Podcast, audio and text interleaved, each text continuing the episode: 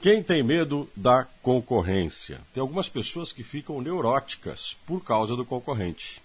Acreditam que ele vai destruir o mercado, acabar com as suas possibilidades, enfim, anular ou a pessoa ou levar ao fechamento de uma empresa. O concorrente tem que ser reconhecido, tem que ser respeitado. A gente tem que admitir que existem pessoas que podem, em algum momento, produzir um bem ou prestar um serviço melhor do que a gente faz.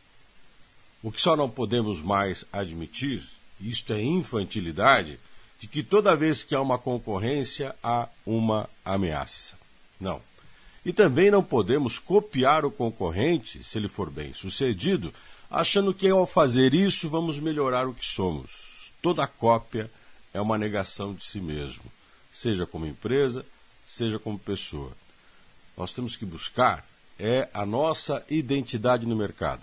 Conhecer o concorrente, claro que é importante. Respeitá-lo faz parte, inclusive, da convivência. Podem até surgir parcerias com concorrentes. Agora, ficar com a neurose de que os concorrentes vão dominar, vão ser melhor do que você, não despreze o seu trabalho. Aprenda a repensá-lo, a se refazer para fazer melhor.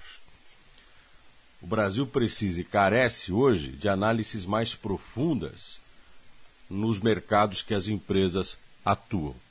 Elas precisam saber o que fazem, para que faz, para quem faz e como melhorar o que está fazendo.